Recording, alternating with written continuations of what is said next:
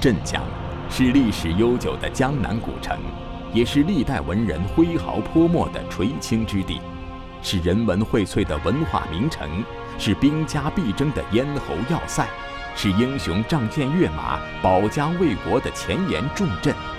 独特的山水孕育了镇江的城市风骨。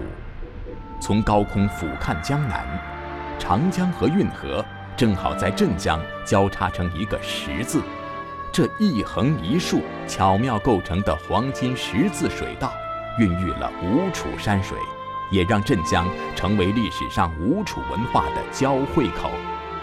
孙中山在实业计划建设内河商埠中也这样介绍镇江：镇江位于运河与江汇之点，为南北内地运河中心重要之地。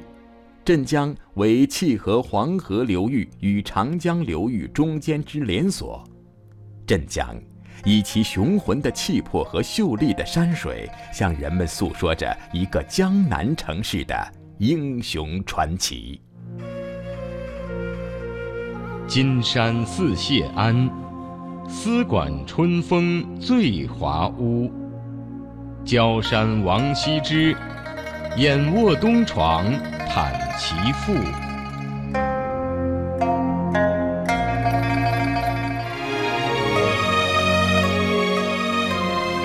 乾隆皇帝第三次来到镇江，用这首《游焦山作歌叠旧作韵》，专门将金焦二山的风景做了对比。从这两句诗中，我们可以看出。如果说金山是以旖旎秀丽闻名，那么焦山就以雄秀古朴著称。镇江文化研究者程天龙，像我们那个焦山是叫三包寺啊，竹林繁茂，古木苍龙，就宛如一块浮玉在江中一样。焦山高不过七十一米，占地五百七十亩。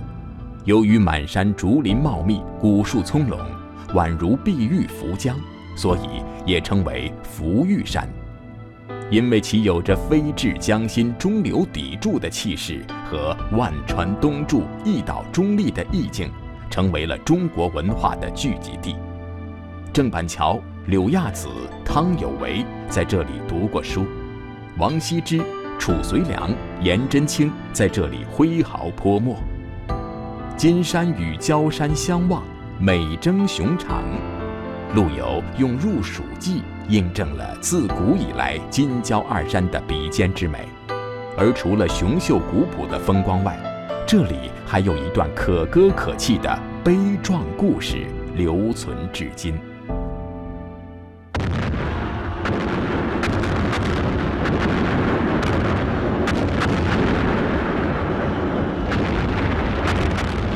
一八四零年，鸦片战争期间，清政府为了加强长江下游的防线，决定建立焦山炮台，与垂山、象山、江都都天庙三处炮台构成犄角之势。一八四二年七月十七日，英军载着近万名官兵的一个先锋舰队和一个纵队驶入长江江面，封锁大运河北口瓜州、南京井口，切断漕运。镇江文化研究者程天龙，我们镇江呢，这有大概是一千两百人，英军有一万两千人呢，一万两，他有七十六艘军舰，当时沿江北上。那么镇江的焦山炮台、象山炮台、水山炮台英雄抵抗，最后终于因为寡不敌众，守岛的官兵全部捐躯。英军呢，一共占领我们镇江七十六天，这个七十六天之中呢，战争呢就从来没有停止过。其中呢，打得比较激烈的呢，是我们镇江的一个北门。那么英军在军舰重炮的掩护下，有两个团的英军呢，这个蜂拥而上。守军呢，在北门呢是四百名青州兵，他们呢就用比较落后的那个火绳枪，啊，那个时候枪呢很落后，就用绳子这么一拉，这么再打一枪，能够再填上火药，再一拉，很落后的了。向英军呢猛烈的射击，这个四百名这个青州兵呢。在西门这这个门啊，全部都战死。后来呢，我们这个镇江人啊，就对他们立祠立碑纪念。后来这个英军呢，公布啊，就攻打西门，这个英军一共就死了就一百八十六人，并且呢，他们在这个作战记事当中呢，哎写到，虽然打到最后一个人，但是他们还是不肯屈服。当时我们中国的一个副都统，哎，就相当于现在城防司令吧，举家自焚而死。所以这个呢，镇江的人民呢，这个抗英斗争呢，还是非常英勇。恩格斯在《英军对华新远征》一文中盛赞过镇江保卫战，书中这样写道：“如果这些侵略者到处都遭到同样的抵抗，他们绝对到不了南京。”现在，位于镇江东北面的焦山上依然保留着当年抗英炮台的遗址，虽然经过时间的流逝，已是残垣断壁、满目疮痍，但是我们看到它时，依然仿佛能看到负隅顽抗的清兵战死沙场的壮烈场面，而昔日的金戈铁马似乎在向后辈昭示着，流淌在先人血液中英勇顽强、誓死保家卫国的信念，也让镇江这座江南古城多了几分英雄气质，代代薪火相传。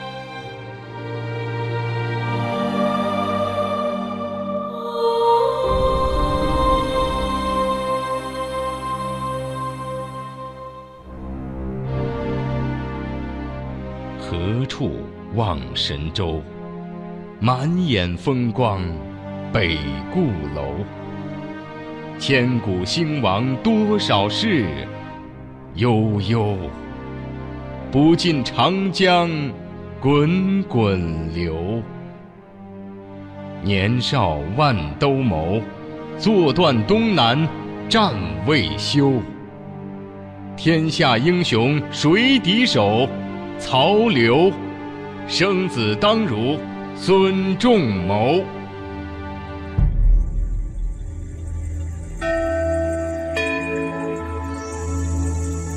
公元一二零四年，在镇江东北江滨的北固山上，迎来了一位年逾六旬的老人。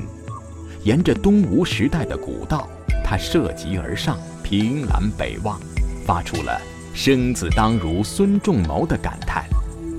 这位站在北固山上远眺神州的老人，是南宋著名的抗金将领辛弃疾。导游海天，这个北固楼就是我们当年“何处望神州，满眼风光北固楼”的由来。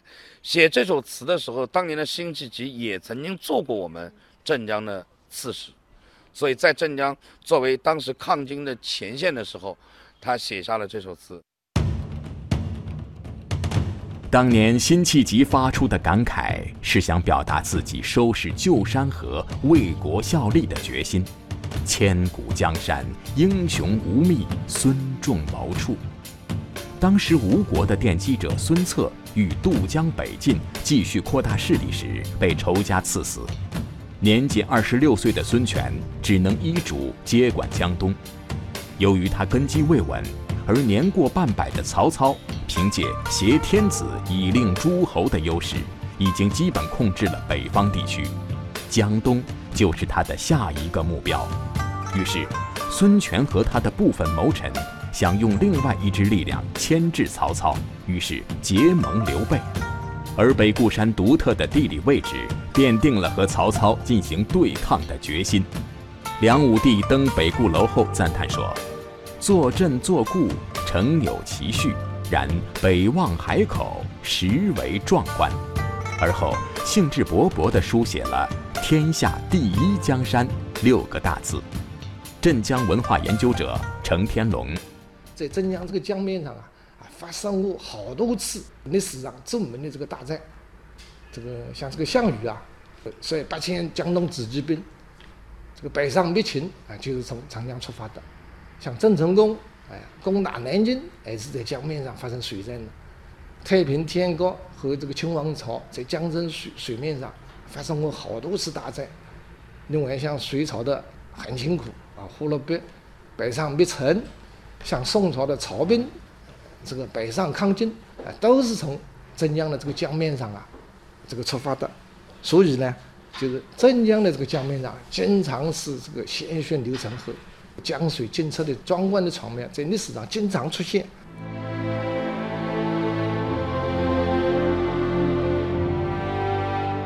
凭栏远眺，今天站在北固楼上，眼前之景早已变得宁静而壮丽，但是山峰悬崖峭壁悬于江上的恢宏气势，依然让今人发出。独怆然而泣下的万分感慨。中国自古就是个诗歌的国度，上下五千年的历史蕴含着历朝历代众多的诗人词家，也咏叹出了无数千古绝唱，流传至今。翻开历史的画卷，当我们徜徉在诗词的长河中，去饱览古人深沉而悠远的文化魅力时，发现。镇江被历朝历代文人骚客所钟情眷恋。单论妇孺皆知的就有，李白曾两次游历镇江，且都有诗歌传世。诗仙诗中的镇江是“丹阳北固事无关，画出楼台云水间”。辛弃疾晚年任镇江知府，留有两阙千古名词：“永遇乐京口北固亭怀古。”和南乡子登京口北固亭有怀。苏轼多次客居镇江，为镇江写过无数诗词。他甚至有意在镇江常住，写下了“蒜山幸有闲田地，朝此无家一房客”。陆游曾任镇江通判，他眼中的镇江是“江左战形胜，最属古徐州”。千百年来。无数的帝王将相、英雄豪杰在镇江极目滚滚长江水，感叹再感叹。于是，镇江这座沐浴着旖旎墨香的古城，因唐风宋韵而诗意万千。风光今犹在，往事越千年。一条大江与三座山峰的壮美之境和缠绵的情谊。让镇江这座历史悠久的千年古城被古今中外传颂，也让镇江的人民对家乡有着特殊的定位。镇江市历史文化名城研究会名誉会长钱永波：镇江精神，如果用一个词来讲，到底是什么？我想就是开创，因为东西面。省会南京东面是江苏最发达的输石场，那么你在这个当中，它必须奋进，所以它开创是它永远的压力，永远的这个动力。它不开创就没有前途。